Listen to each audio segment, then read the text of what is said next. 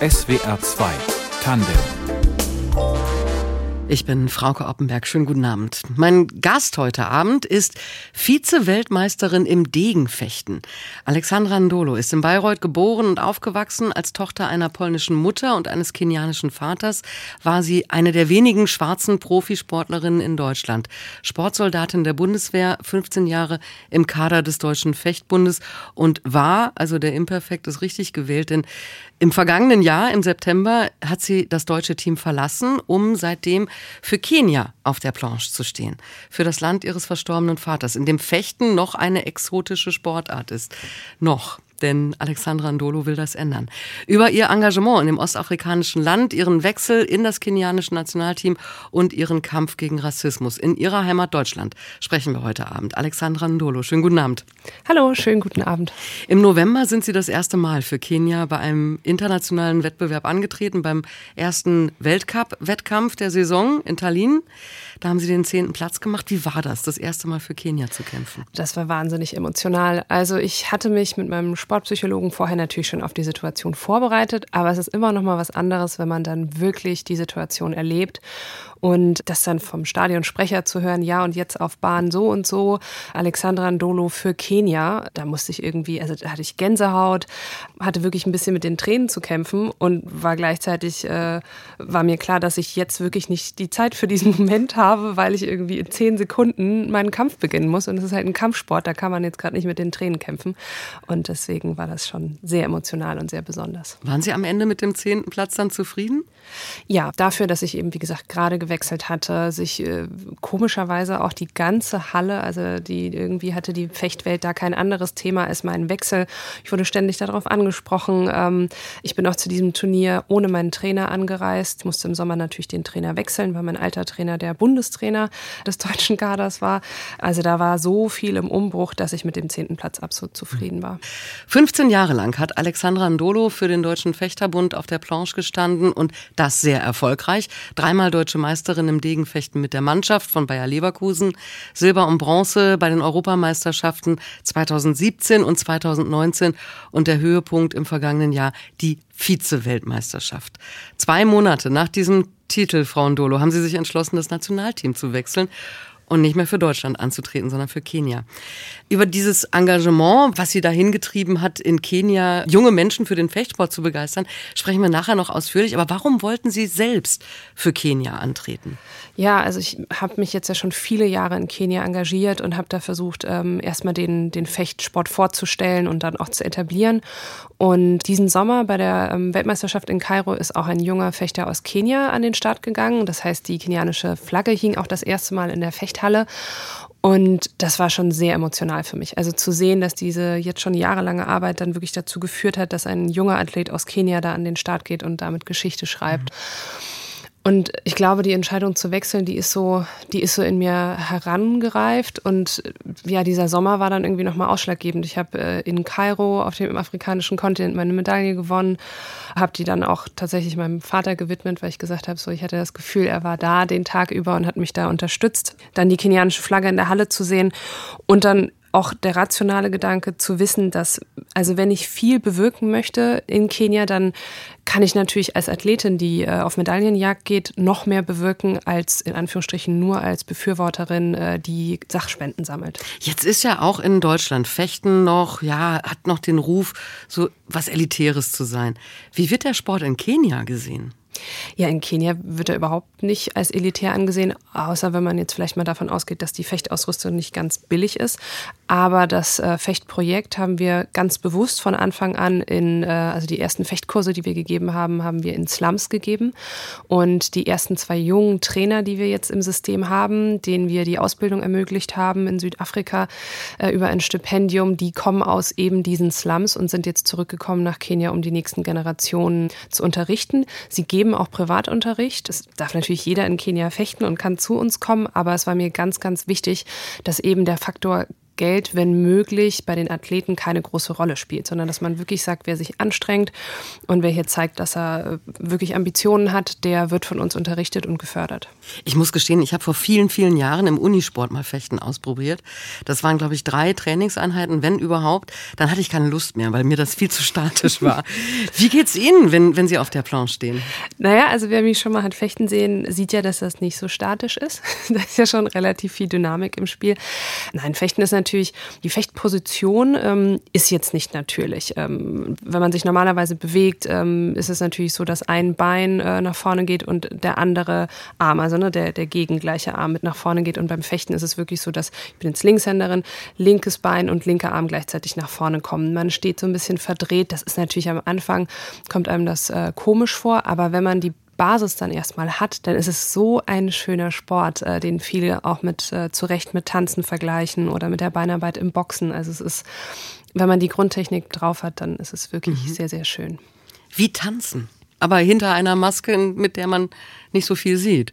Ja, aber das ist ja auch, der Körper soll ja den Ausdruck verleihen. Das Gesicht ist dabei gar nicht so wichtig. Also ich, ich empfinde meine Kämpfe tatsächlich als sehr schön, weil ich mich ausleben kann, weil ich mich komplett über meinen Körper ausdrücken kann, ähm, weil auch wer Fechten versteht, meinen Charakter im Fechten sieht. Also ich bin zum Beispiel eine Fechterin, die sehr gerne offensiv ficht und äh, gerne angreift. Und so ist halt auch mein Charakter. Ne? Und wer gerne Fechten guckt, der sieht dem Fechter auch seinen Charakter aus den Bewegungen an.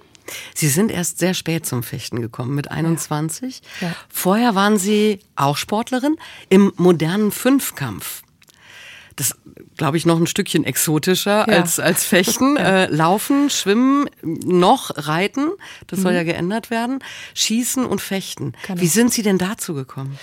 Ja, ich bin die äh, jüngere Schwester, oder sagen wir es mal so, ich war sieben Jahre lang die jüngste, weil ich eine ältere Schwester habe. Und ähm, unsere Mutter hat einfach gesagt, hier zur Älteren immer, nimm die Kleine mit. Ne? Okay, du machst jetzt Leichtathletik, damit haben wir angefangen als kleine Kinder. Gut, dann nimmst du die, die, die Kleine mit. Du gehst jetzt zum modernen Fünfkampf, nimmst du die Kleine mit. Und meine ältere Schwester hat eben über, ähm, über ihr Gymnasium den modernen Fünfkampf ausprobieren dürfen.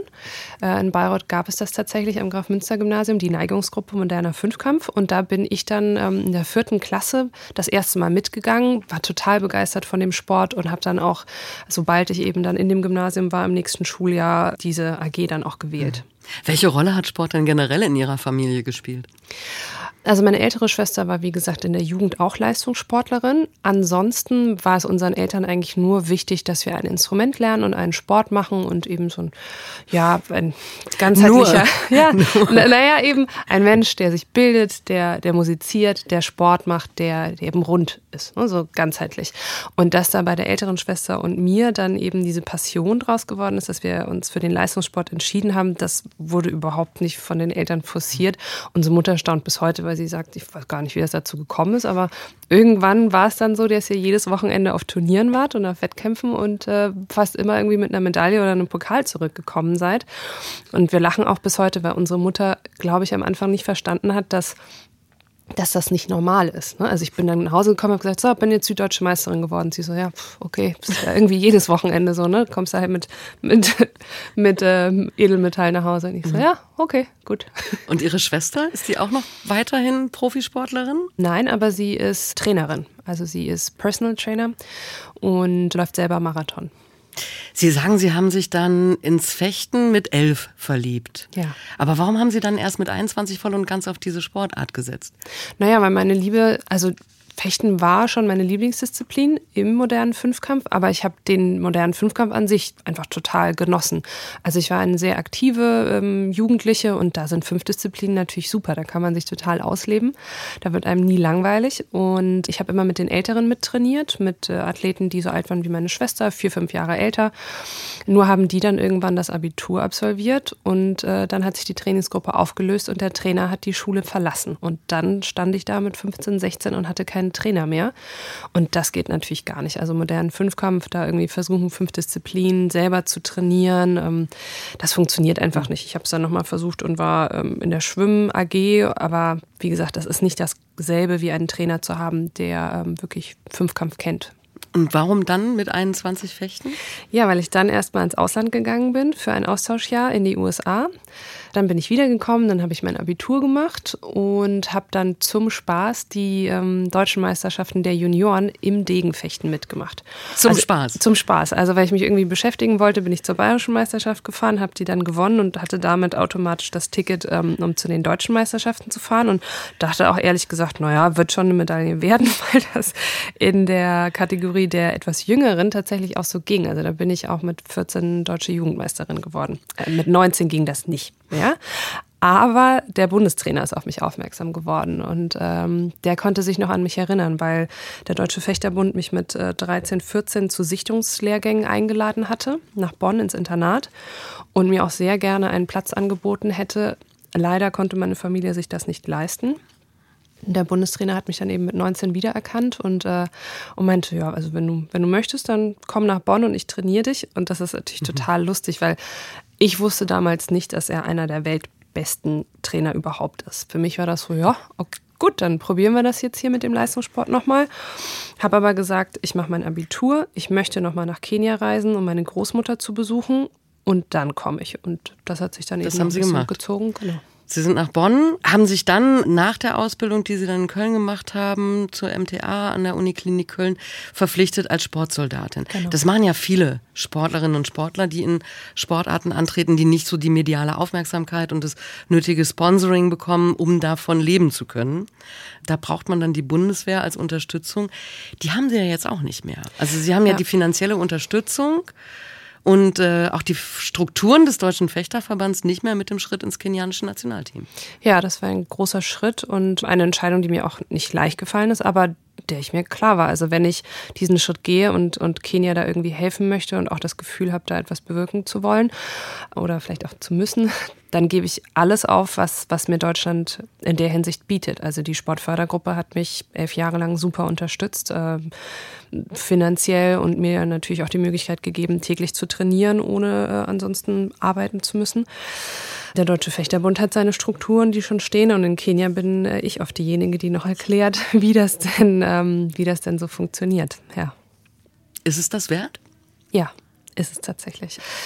Ich weiß, dass es nicht leicht ist, der Weg. Oder ich wusste es auch schon im Sommer und äh, erfahre es auch jetzt jeden Monat neu, dass es nicht einfach ist. Ich musste mich ja komplett umstrukturieren. Aber mir ist es das wert, weil ich davon überzeugt bin, dass ich das kann. Also, dass ich auch durch schwere Zeiten gehen kann, weil es jetzt auch nicht das erste Mal ist. Und dass aber der, der Benefit, also was, was Kenia davon haben kann, wenn ich äh, jetzt hoffentlich bei der Afrikameisterschaft ähm, eine gute Platzierung erziele, bei der nächsten WM, ähm, hoffentlich in Paris an den Start gehe bei den Olympischen Spielen, das, das wird so viel bewegen für Kenia und das mache ich gerne. Ihr Engagement für den Fechtsport im Land Ihres Vaters geht aber schon eine Weile länger. Wann und wie hat das angefangen? 2014, 2015, also um den Jahreswechsel rum, hatte ich mir überlegt, dass ich mich gerne engagieren möchte, dass ich gerne etwas zurückgeben möchte mit dem, was ich eben schon gelernt habe im Fechtsport. Und da war ziemlich schnell klar, dass Deutschland hat ein funktionierendes Fechtsystem, Polen, das Land meiner Mutter, hat ein funktionierendes Fechtsystem. Kenia hatte das damals noch nicht. In Kenia bin ich immer wieder auf völlig verdutzte Gesichter gestoßen, die gesagt haben, was machst du da für einen Sport im weißen Anzug und so eine Maske auf? Okay. Und dann dachte ich mir, gut, dann können wir hier aus dem Nichts was äh, schaffen.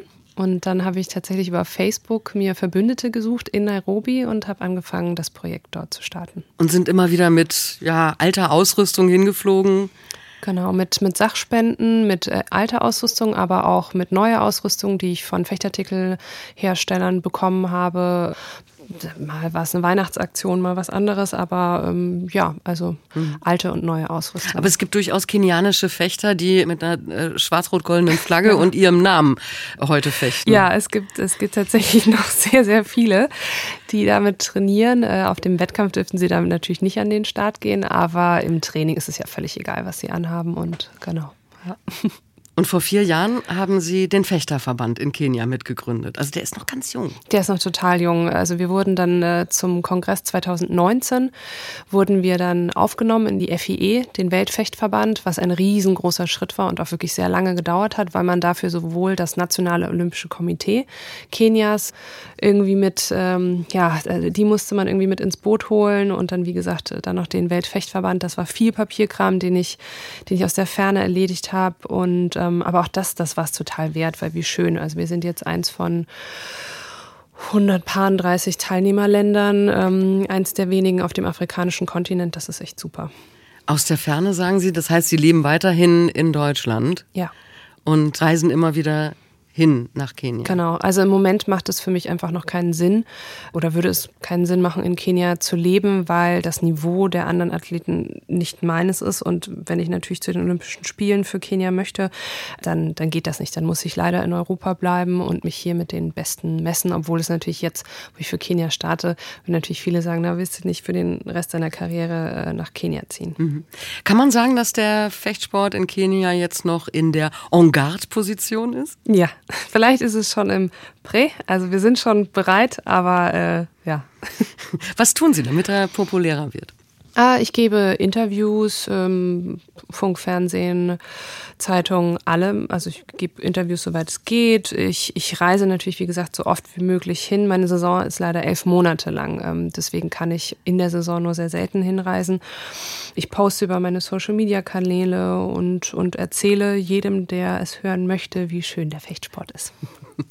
Werden Sie dann immer noch komisch angeschaut, wenn Sie mit weißen Anzügen und Maske ankommen? Jetzt tatsächlich nicht mehr. Ich war seit September nicht mehr in Kenia, aber ich habe sehr viel Pressearbeit geleistet und habe gehört, dass jetzt sehr viele Leute vom, vom Fechten Bescheid wissen und von dieser Halbkenianerin, die da in Deutschland wohnt und jetzt ähm, für Kenia an den Start geht. Das heißt, ich bin sehr gespannt. Ich werde für ein paar Wochen kurz hinfliegen und dann werde ich das erste Mal live sehen, wie, wie sich die Situation verändert hat. Ich habe mir die Frage gestellt, äh, warum eigentlich? Warum wollen Sie Fechten in einem Land etablieren, in dem der Sport keine Tradition hat?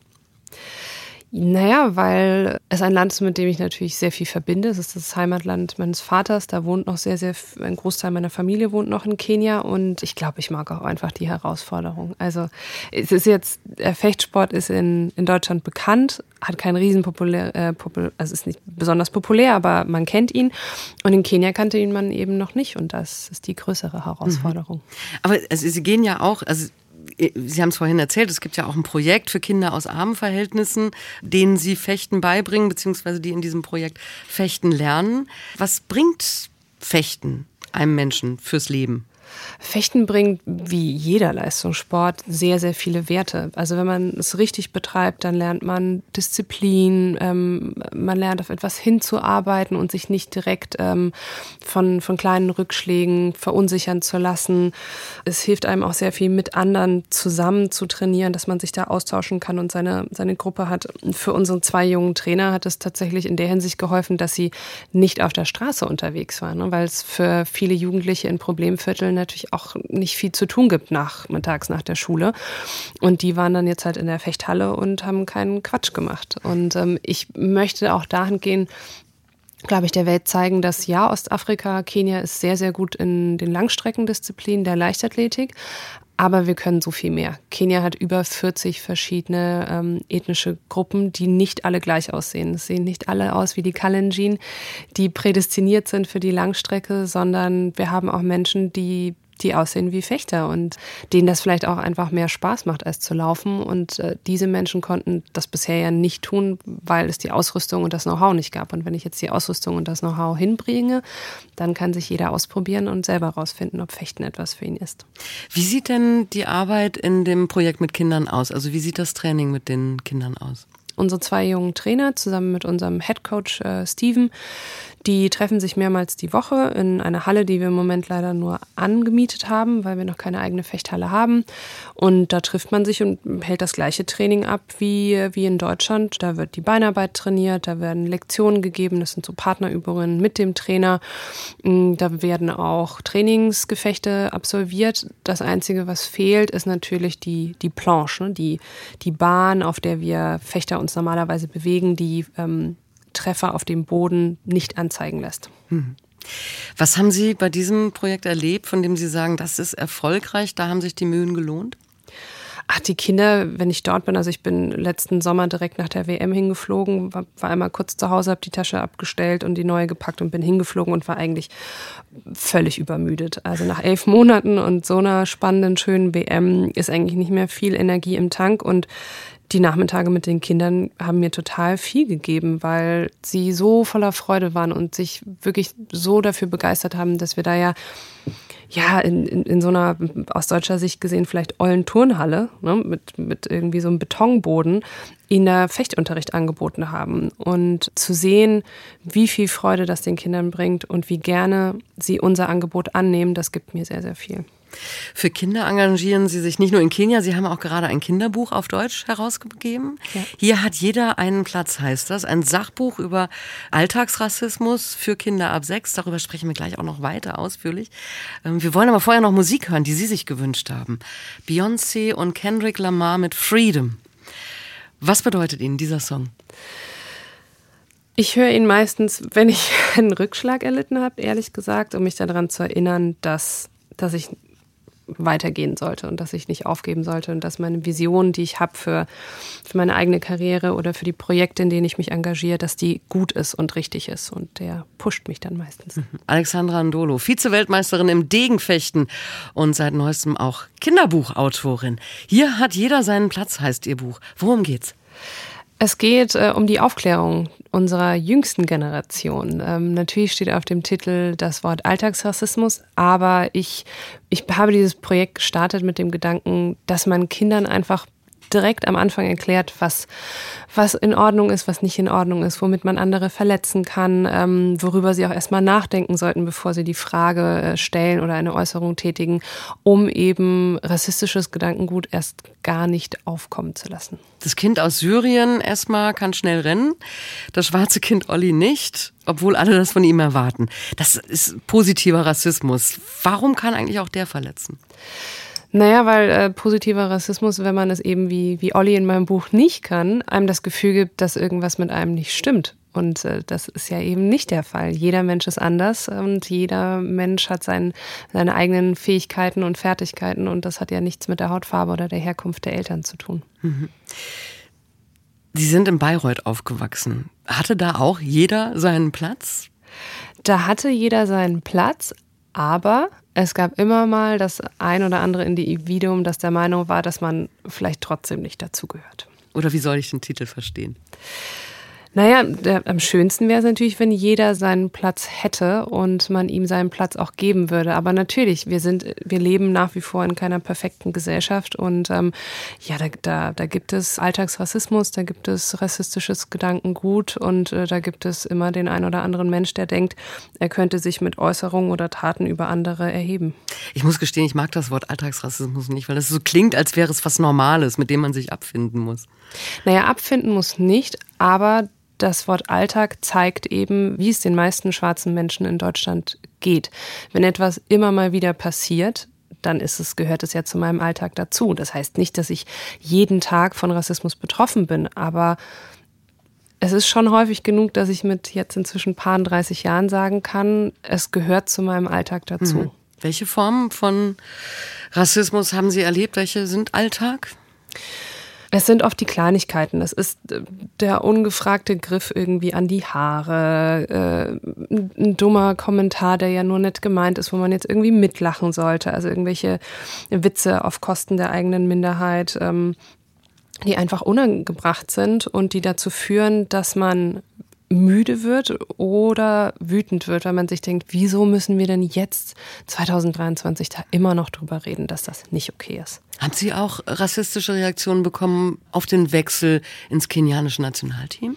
Ja, aber da muss ich tatsächlich sagen, darauf hatte ich mich vorbereitet, das war mir klar. Und äh, irgendwie dachte ich mir auch, okay, als ich noch für Deutschland gestartet bin, da gab es Stimmen, die gesagt haben, ja, also die mit ihrer polnischen Mutter und ihrem kenianischen Vater, wieso denkt die denn, sie wäre deutsch? Was startet die jetzt irgendwie für Deutschland und bezeichnet sich auch noch als Deutsche? Ne? Ja, wie kann das denn sein? Schwupps, kaum habe ich gewechselt, ist es irgendwie nicht okay, dann bin ich die Vaterlandsverräterin. Also von daher, ich wusste, dass es dazu negative Kommentare geben wird. Mhm. Ihr Vater ist gestorben, als Sie zehn waren.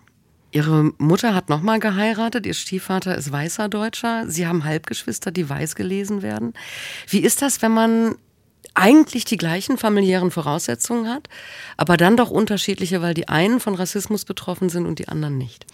Ja, das ist total interessant. Also meine Schwestern und ich, äh, meine jüngeren Schwestern und ich, wir haben ein sehr, sehr enges Verhältnis. Die ältere Schwester lebt in Australien, aber wir, wir jüngeren drei leben alle in Deutschland, stehen uns sehr, sehr nahe.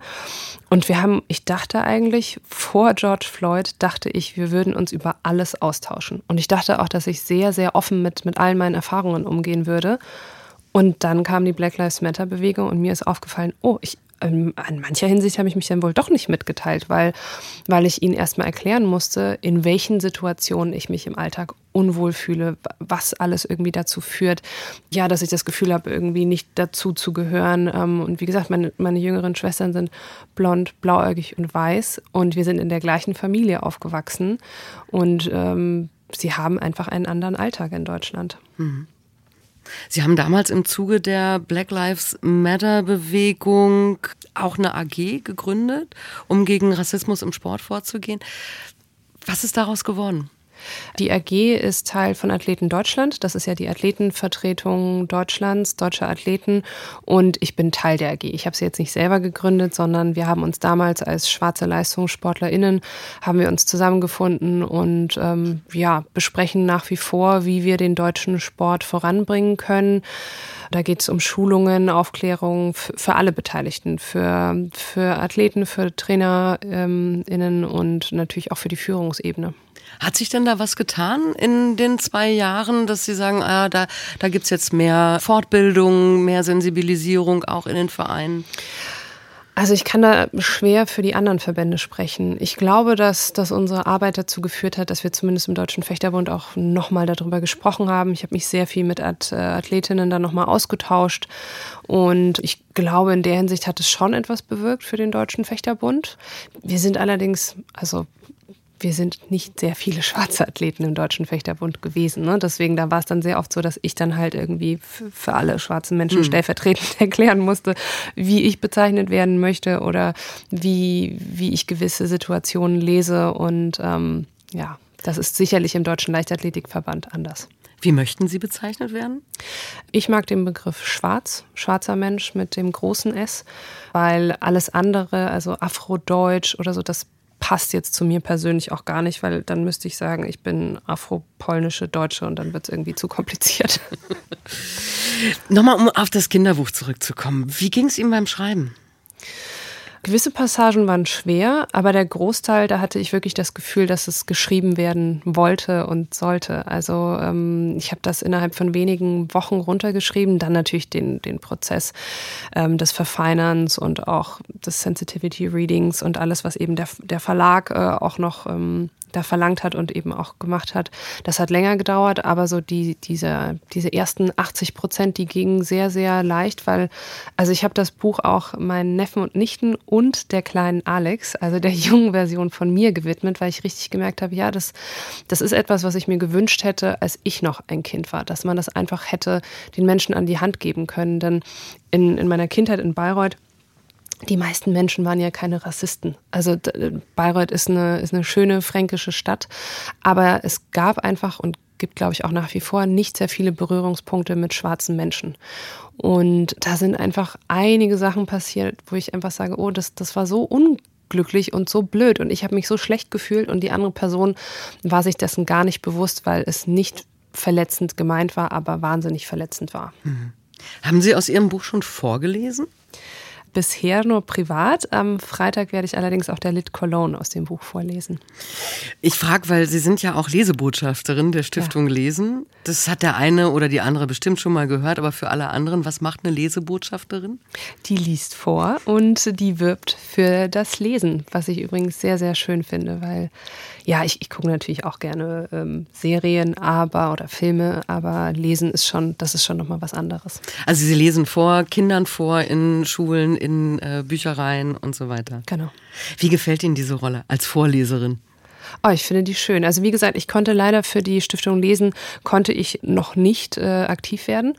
Aber ich liebe meine Neffen und Nichten und für die lese ich sehr gerne vor. Und ich freue mich wahnsinnig auf die Lit Cologne, weil ich auch dieses Publikum, also ich finde Kinder einfach, ich finde das ein total spannendes Publikum, weil da kann man sich nicht hundertprozentig darauf vorbereiten. Ne? Kinder haben Ideen und Fragen, wo ich mir denke, oh Gott, wo, wo kam das denn jetzt her? Na gut, muss ich, muss ich mir jetzt eine Antwort überlegen. Ne? Und äh, deswegen, ja, Was für, steht für Sie sportlich als nächstes an? Wir sind jetzt mitten in der Weltcup-Saison. Das heißt, wir haben schon vier Weltcups absolviert. Es kommen noch vier. Und dann steht meine erste Afrikameisterschaft im Juni an. Und da freue ich mich schon ganz besonders drauf. Welches Ziel haben Sie sich dafür gesetzt? Das genaue Ziel kennt mein Trainer und ich. Zwei Menschen. Wir erfahren es auch meistens nicht vorher. Ja, aber ich möchte einfach eine gute Platzierung erzielen und ich möchte zeigen, was ich kann. Und dann, dann sollte der Wettkampf erfolgreich ablaufen. Sie wollen unbedingt, das haben Sie vorhin schon erwähnt, bei Olympia 2024 für Kenia antreten. Der große Traum, ja. den Sie sich noch erfüllen müssen. Ja, tatsächlich.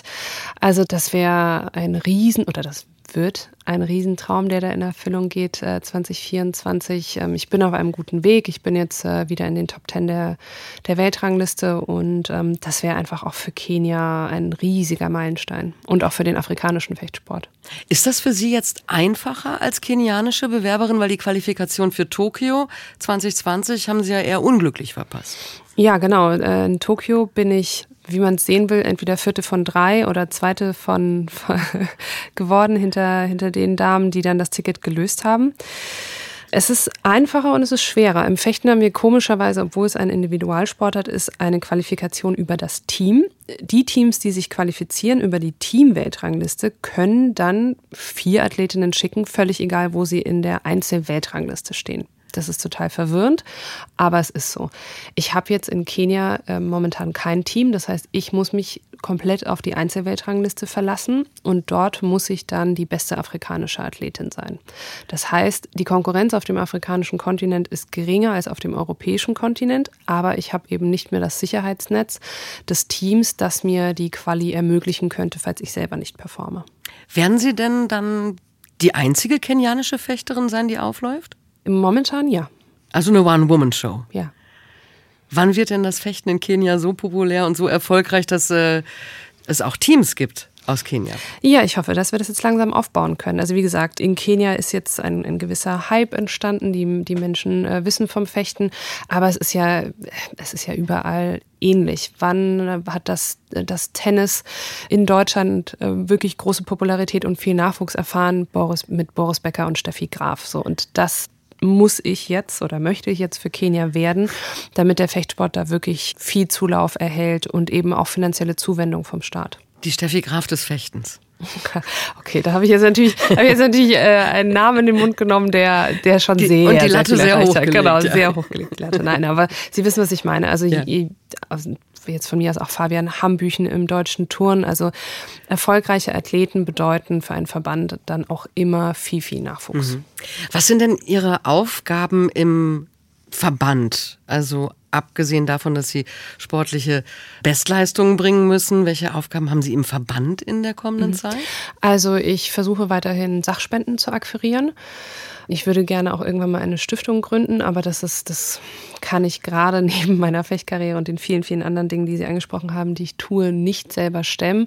Aber mit einer Stiftung könnte man natürlich auch nicht nur Sachspenden akquirieren. Das, das würde mich sehr freuen, wenn das in der Zukunft klappen würde. Ansonsten kümmere ich mich um die Verbindung zum Weltverband, um, um die Strukturen. Also ich erkläre quasi, was man braucht und wie man am besten dieses Projekt angeht, um international erfolgreich zu werden.